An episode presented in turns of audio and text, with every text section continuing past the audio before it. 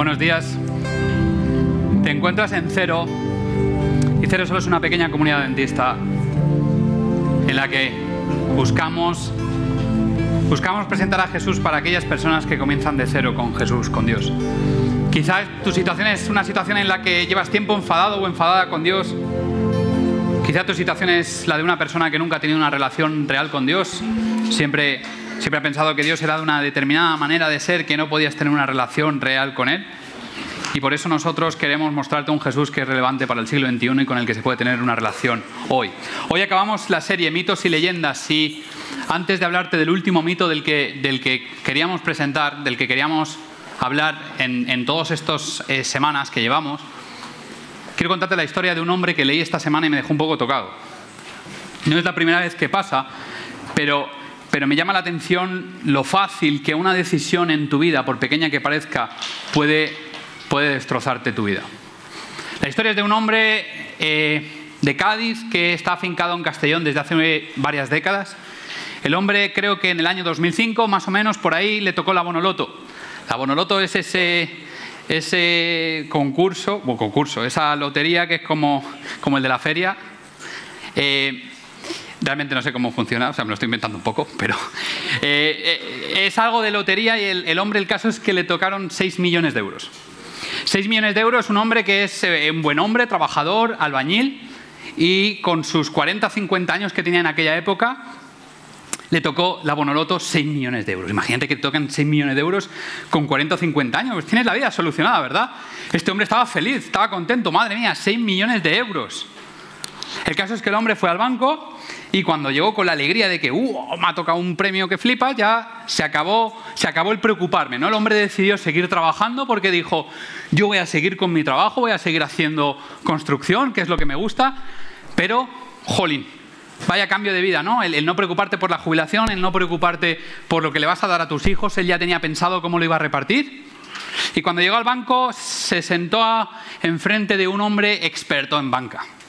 Y le dijo, tú no te preocupes porque tenemos unos fondos buenísimos en los que tus 6 millones de euros van a estar mejor invertidos que en cualquier otro lugar. El hombre, sin saberlo, porque él es lo que dice ahora, dice, pero si yo, dice, de construcción te digo lo que quieras, pero de números yo no sé. Confié en la persona y la persona metió mis 6 millones de euros en fondos tóxicos. No solo he perdido el dinero, sino que debo 2 millones de euros. Y a mí me ha dejado tocado, ¿no? Él está de juicios y, ha conseguido una indemnización de 2 millones de euros, pero bueno, 2 millones de euros eh, ni siquiera ha recuperado una tercera parte de lo, que, de lo que le han quitado. Y a veces me pregunto cómo algo que se convierte en una buena noticia, algo que te viene, algo que es bueno, una decisión, cuando tú tampoco tienes todas las variables, cuando tú tampoco sabes lo que va a pasar a futuro, cuando tú decides confiar, en quien se supone que tienes que confiar, destrozan tanto tu vida. El hombre ha llegado a decir cosas muy duras como estoy muerto en vida, tengo problemas de ansiedad, tengo problemas de, depresión, porque me han destrozado la vida.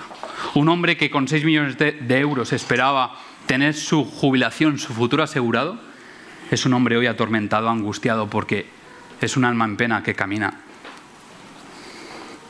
por la vida como, como, como si ya no esperara nada del futuro. Y este es el mito número 7. Las mejores decisiones se toman sin pensar. ¿Cuántas veces has escuchado esto? Venga, vámonos a un viaje a donde sea, no, no da igual. Vamos a ver las minutes, vamos a poner el primer viaje que salga y nos vamos a donde haga falta. Esto para un viaje entre amigos cuando tiene 20 años está bien. Pero si tu modus operandi en la vida es tomas todas las decisiones y encima las mejores son las que se toman sin pensar, creo que tenemos un problema.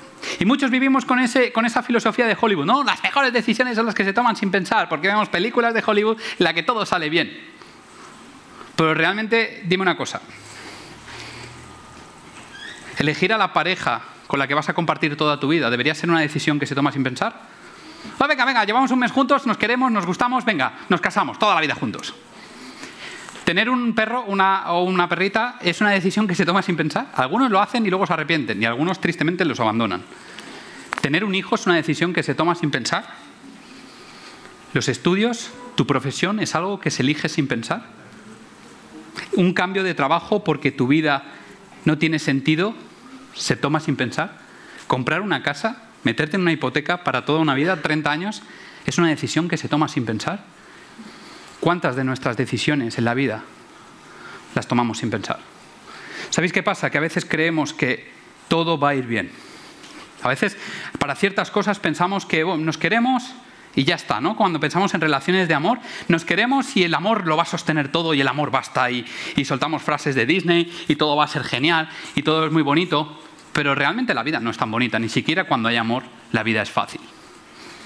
El problema es que cuando tomamos decisiones sin pensar nos creemos que no van a venir los malos momentos nunca y los malos momentos vienen. ¿Sabéis? Cuando, cuando yo, nos casamos, Abby y yo, Abby es muy de Disney, ¿no? Eh, también es muy de telenovelas, pero esto igual no lo tenía que haber dicho. Pero Abby es muy de Disney y, y, siempre le ha gustado todo de Disney. A mí también desde que Marvel ha comprado, o sea, Marvel ha comprado Disney, también me gusta Disney. El caso es que, bueno, pues Abby, Abby eh, pues le encantan desde pequeña las princesas y todas estas cosas, cariño, ¿verdad? El caso es que cuando nos casamos, ella esperaba un príncipe azul y pasó lo siguiente, ¿no? E-, ella, es verdad que habíamos hablado de planes, habíamos tomado una decisión meditada, una decisión reflexionada, y Abby, pues, eh, estaba enamorada de mí, eh, tanto como yo de ella. El caso es que nuestra, eh, nuestra, el día de nuestra boda, pues todo bien, ¿no? O sea, todo, salió un sí, y un sí, y, entonces nos casamos, y todo muy bien, pero resulta que nuestra boda cayó en un 29 de junio del año 2008. Y si no lo sabes, te lo recuerdo, yo era la final de la Eurocopa España. España, eh, uy, no me acuerdo ya, España, España-Alemania. Y resulta que Avi pensaba que en nuestra primera noche pues íbamos a ir al hotel, íbamos a tener una velada romántica. Eh, justo después, cuando la gente se empezaba a ir, le dije, Avi, no te importa, ¿no? Que vayamos a casa y veamos el fútbol y ya luego si eso nos vamos al hotel. Eh, al final la pobre Avi tuvo que ver el partido de fútbol la noche de su boda con 50 personas más en casa todos ahí viendo el partido. Al final ganó España, al menos una buena noticia. Pero, pero yo tuve que, que desde el bien el principio Abby pensaba que se había casado con un príncipe azul y, y desde, el principio a veces las cosas no salen bien, no son como tú lo esperabas. Y a veces tomas decisiones en la vida con una expectativa que luego no se cumple. Y tristemente nosotros tomamos muchas veces esa decisión cuando nos acercamos a Jesús de Nazaret. Nos hacemos nuestras expectativas de lo que es ser un cristiano, nos hacemos las expectativas de lo que Dios debería ser o tiene que ser para mis necesidades y no siempre tomamos decisiones pensando, planteando qué debería ser o quién es Dios para mí. Las mejores decisiones de tu vida o las decisiones más importantes de tu vida tienes que estar preparado o preparada para los momentos que vengan que no sean perfectos. Cuando tomes una decisión en tu vida, este ya es independientemente del cristianismo, cuando tomes una decisión en tu vida, si quieres un consejo, medita bien lo que vas a hacer antes de tomar la decisión, porque a veces nos pasa que en el siglo XXI nos quedamos muchas veces cortos. Nos, nos queremos, nos gustamos, nos casamos y luego descubrimos que no tenemos tanto en común y que tan, tanto no nos conocíamos. Y luego hay más dolor que bendición. Jesús dice, cuando habla de seguirle a Él, Jesús dice, nadie construye una casa sin hacer cálculos antes. Jesús te está diciendo, yo me encantaría que me siguieras, me encantaría que, que entendieras la opción de vida que te doy, me encantaría que fueras mi amigo, que fueras mi amiga, que juntos camináramos y desarrolláramos un plan. Pero Jesús dice, ojo, esto no es arcoiris, no son telenovelas, esto no es todo final feliz. Si me sigues y me haces caso, sí, pero van a venir momentos complicados. La pregunta es qué expectativas tienes tú cuando decides seguir a Jesús. ¿Qué piensas que es seguir a Jesús? Porque encuentro muchísimas personas que cuando siguen a Jesús y tienen un problema, Dios no está, Dios no responde, Dios me ignora y entonces abandonan a Dios. Fíjate Marcos 10, 21 y 22, te voy a contar la historia de una persona que seguramente conozcas.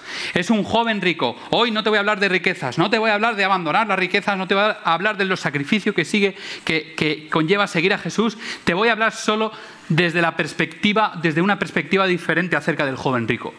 Marcos 10, versículo 21 y 22 dice, Jesús miró al hombre y sintió profundo amor por él.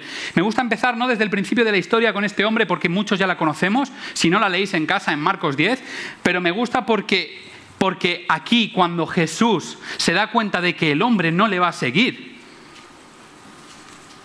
Jesús no dice, venga, hasta luego. No es el típico comercial que te llama pesado, que te voy a vender el RBA, que te voy a vender Vodafone. No es el típico pesado que cuando tú le dices, mira, que no me interesa, te dice, venga, hasta luego. Y te cuelga.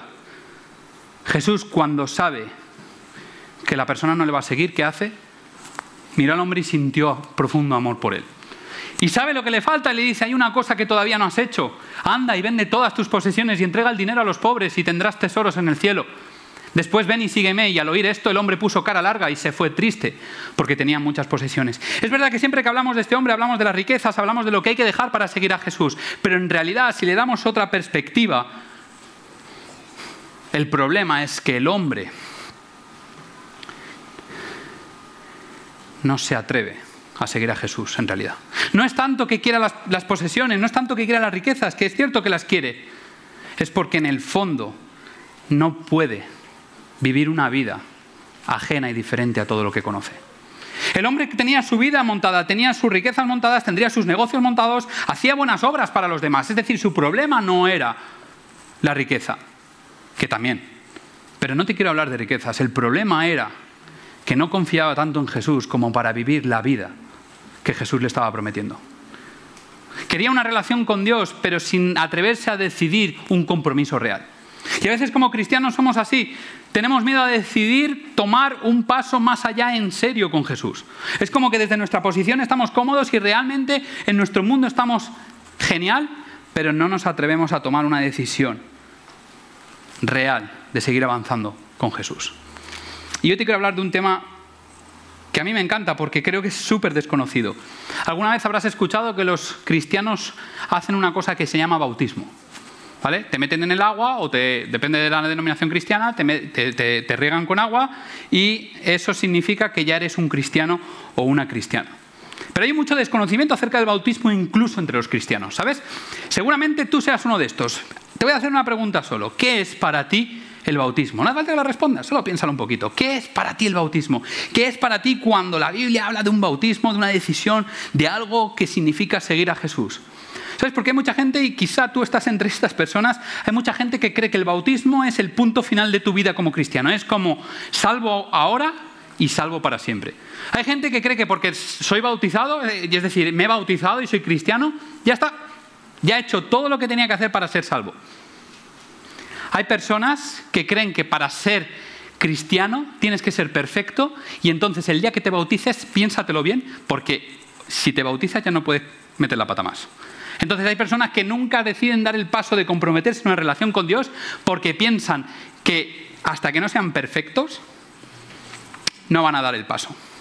Y hay gente que piensa que es como una protección, ¿no? Hay gente que bautiza a los niños pequeños recién nacidos y piensan que es como una protección, como un sello, como una pertenencia. Es decir, sin tener capacidad de decisión, ya te estoy introduciendo en un mundo cristiano sin haberte preguntado, ni siquiera antes de nacer. ¿Qué es el bautismo para ti? ¿Sabes? Déjame que te explique un poco, porque a veces es bueno hablar de otros temas de la Biblia y el bautismo empieza con Juan el Bautista. No nos calentamos mucho la cabeza los cristianos para poner nombres a las cosas. Juan, ¿quién era Juan? El que bautizaba. Juan el Bautista. Este Juan, ¿vale? Juan empezó a hacer algo que realmente chocó en la mente de las personas. Porque tú seguramente seas cristiano, te suenan así los cristianos y sabes lo que es el bautismo más o menos, pero cuando Juan empezó a bautizar estaba haciendo algo realmente revolucionario.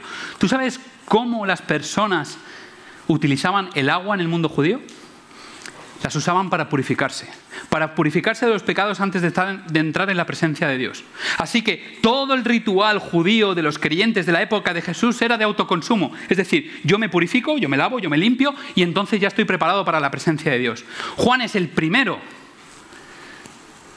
que utiliza el bautismo, utiliza el agua, que es tan importante en la Biblia, no para limpiarse a uno mismo, sino para limpiar a otro. Tú fíjate lo que Juan está haciendo. Juan está llevando una religión que es de autoconsumo, una religión que es yo mismo, yo me lo guiso, yo me lo como. Juan lo está llevando al término de las relaciones. Está llevando a que yo te tengo que meter en el agua. Tú me tienes que meter en el agua, porque cuando Jesús se acerca, él piensa que es Jesús el que le tiene que meter en el agua. Así que Juan está llevando un rito o una práctica que no es de autoconsumo, es una práctica que nos lleva a hacer las cosas los unos por los otros. Así que Juan está iniciando algo nuevo y Juan dice lo mismo que dice Jesús.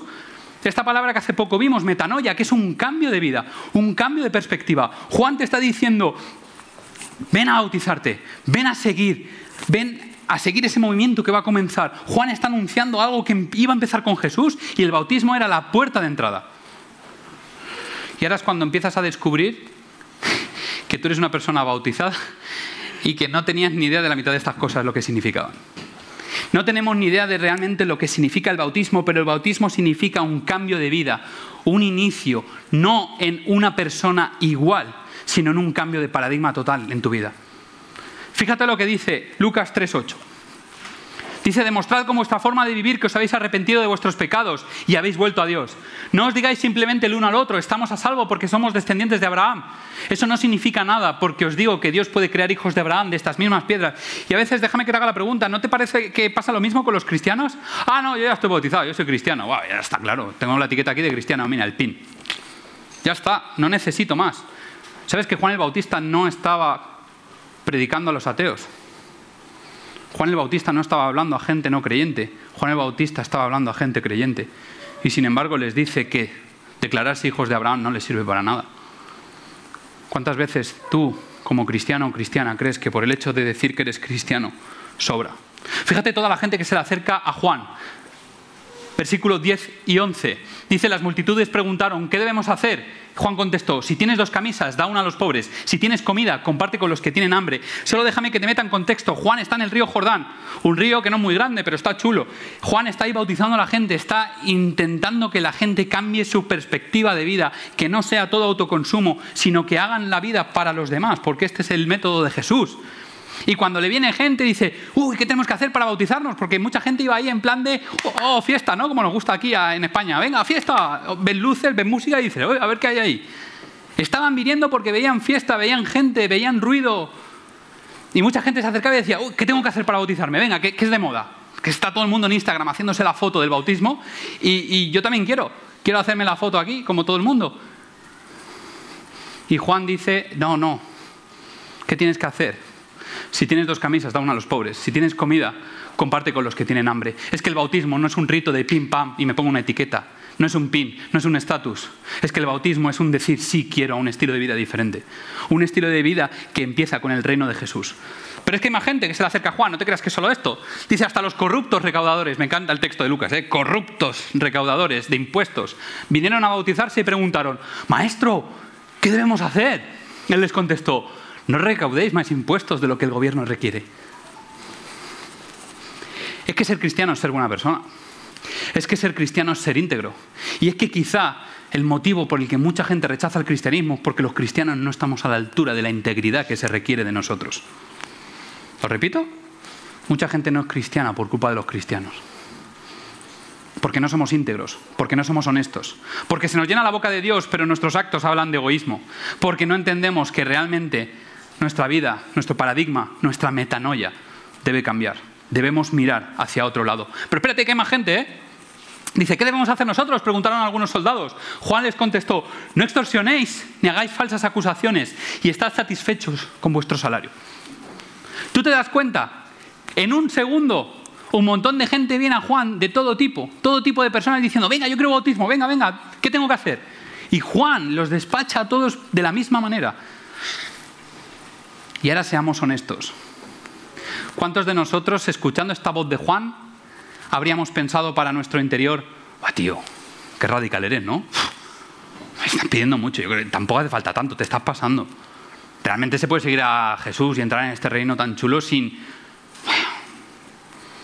¿Cuántos de nosotros realmente entendemos que cuando hemos decidido seguir a Jesús, seguir a Cristo a través del bautismo, todo nuestro paradigma, nuestra mentalidad, nuestro corazón debe cambiar.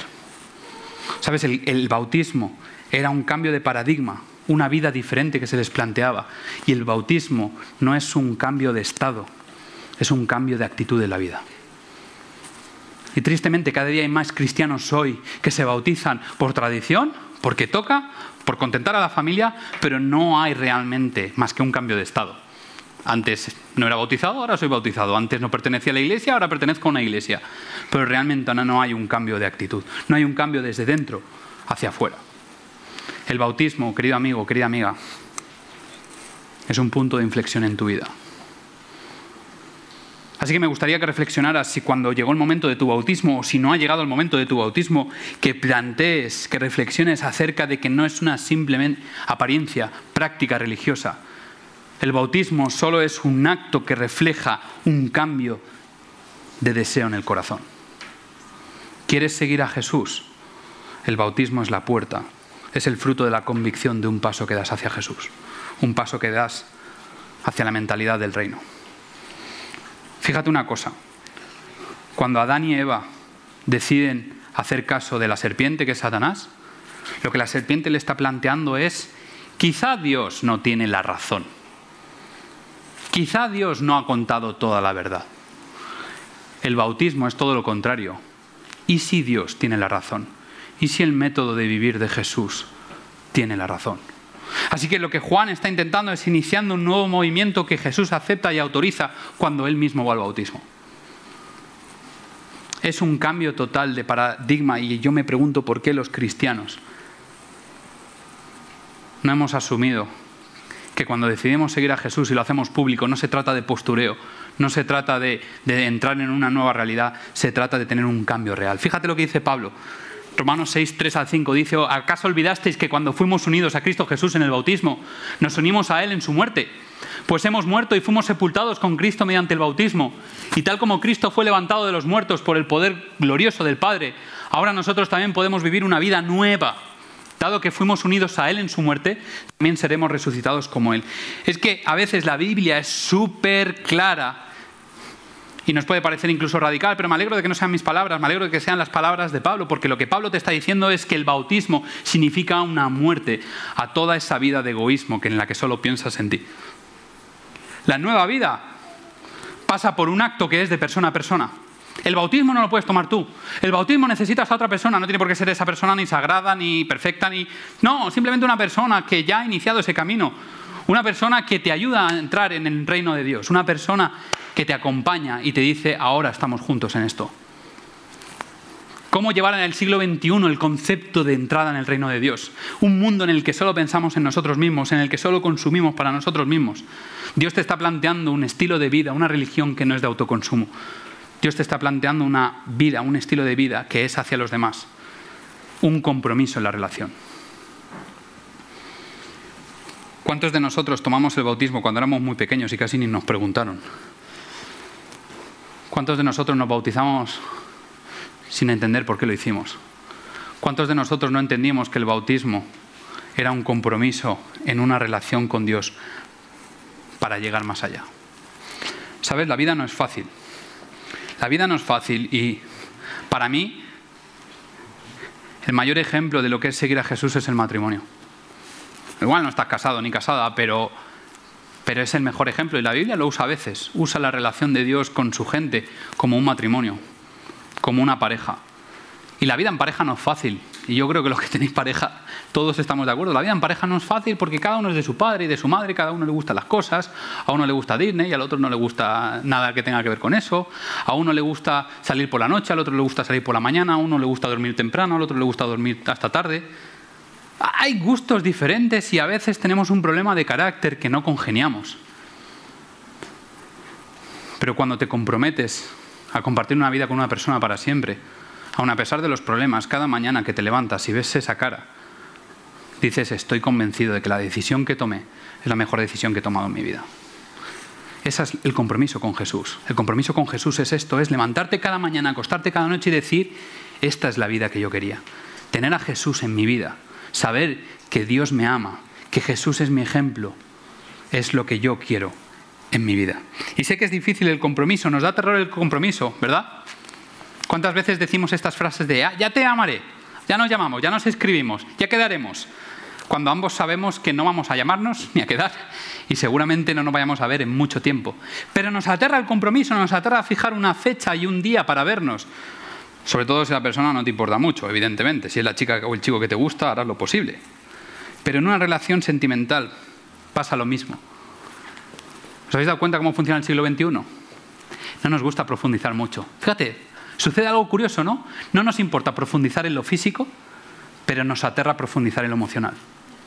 No nos, no nos, aterra para nada acostarnos con una persona, es decir, ver su cuerpo desnudo y disfrutar de la desnudez en una noche Llegar hasta lo más íntimo del cuerpo de una persona sin conocerla no nos aterra. Pero llegar al corazón de una persona nos da pánico. ¿Te das cuenta de la incoherencia de la persona en el siglo XXI? Nos aterra la persona, pero todo lo demás no nos importa. Por eso Jesús lo que te está proponiendo es un encuentro emocional y racional no tanto físico o placentero, que es muchas veces lo único que buscamos en el siglo XXI. Y acabo ya, porque Gálatas 2.20, Pablo dice, Dice, mi antiguo yo ha sido crucificado con Cristo. Pablo es un tío que estaba bautizado. Pablo es un tío que llevaba ya tiempo funcionando en este movimiento. Pablo es un tío que se había cargado a mucha gente o que había torturado a mucha gente y está en este camino, está en este movimiento. Y Pablo dice, mi antiguo yo ha sido crucificado con Cristo. Es que esto es el bautismo, es que no es nada más, es que no es una élite, no es un movimiento de gente eh, elitista o exclusivista, es que el bautismo es crucificar tu yo para empezar una vida nueva. Pablo dice, ya no vivo yo, sino que vive Cristo en mí, así que vivo en este cuerpo terrenal confiando en el Hijo de Dios quien me amó y se entregó a sí mismo por mí. Pablo dice también en otro punto de la Biblia, en 1 Corintios 15, cada día muero. Cada día muero, así que el bautismo no es algo que es una vez y para siempre. El bautismo es algo que cada día tienes que vivir sabiendo que has nacido para una vida con Jesús, una vida nueva. En Mateo 3:15, yo siempre me he preguntado por qué Jesús se bautizaba. ¿Por qué se bautizó Jesús? Si el bautismo es una purificación de los pecados, como decía Juan, ¿por qué se bautiza Jesús, que es el ser más perfecto de la tierra?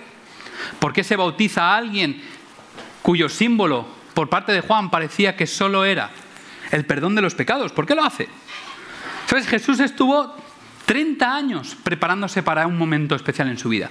30 años en los que era un simple carpintero obrero que su vida no tenía mucha más relevancia que la de estar en el taller con su padre, con su familia. 30 años esperando, Jesús no necesitaba perdón, no necesitaba un cambio de paradigma. Sin embargo, Jesús en Mateo 3:15 va al bautismo con Juan. Y evidentemente Juan está flipando y está diciendo, pero ¿cómo puede ser? Yo estoy bautizando por un motivo. Y el mismo Juan entiende otra dimensión del bautismo cuando Jesús viene y se bautiza porque Juan está entendiendo que el bautismo no implica solo un cambio de paradigma, un perdón de los pecados, el bautismo implica algo más. Jesús le dice, así debe hacerse Juan, porque tenemos que cumplir con todo lo que Dios exige. Entonces, Juan aceptó ser bautizado. ¿Sabes lo que está haciendo Jesús? Si tú lees el Antiguo Testamento, vas a ver que reyes, profetas, sacerdotes, todos son ungidos para un servicio especial para Dios, para un servicio espiritual, para un servicio apartado exclusivamente por Dios. Así que lo que Jesús está haciendo con el bautismo es transmitiendo la idea de que el bautismo es el ungimiento de los reyes, los profetas y los sacerdotes. Es que Jesús no se está bautizando porque necesite el perdón de los pecados. Jesús no se está bautizando porque necesita un cambio de paradigma. Los reyes eran los representantes de Dios en la tierra, los sacerdotes, los profetas, eran los mensajeros, quienes representaban a Dios en la tierra. Jesús fue ungido como el representante de la humanidad ante Dios. Jesús con el bautismo decidió ser ungido, porque esto es lo que significa Cristo, significa el ungido. Y ya en el Antiguo Testamento Daniel hablaba de esto, Daniel 9, 25 y 26. Dice, desde el momento en que se dé la orden de reconstruir Jerusalén hasta que venga un gobernante, el ungido. Jerusalén será reconstruida. Después de este periodo de 62 conjuntos de 7, matarán al ungido, sin que parezca haber logrado nada. Es que siglos antes de Jesús, ya Daniel estaba anunciando que Jesús iba a ser ungido, que Jesús iba a tomar el bautismo. Porque el bautismo Jesús lo inicia como el sacerdote de toda la humanidad. Porque bautizarse implica también ser un sacerdote de Dios. Implica no solo arrepentirte de tu vida pasada, implica no solo renunciar al yo, implica no solo cambiar el paradigma de tu vida, sino que implica una vida activa desde el mismo momento que entras en el agua. El sumergirte y el volver a salir implica que muere una persona y nace un sacerdote de Dios. Jesús hizo este camino para darte ejemplo de que tú debías seguir el mismo camino. Y Jesús no hace nada, ni un solo milagro, hasta que no es ungido en el bautismo.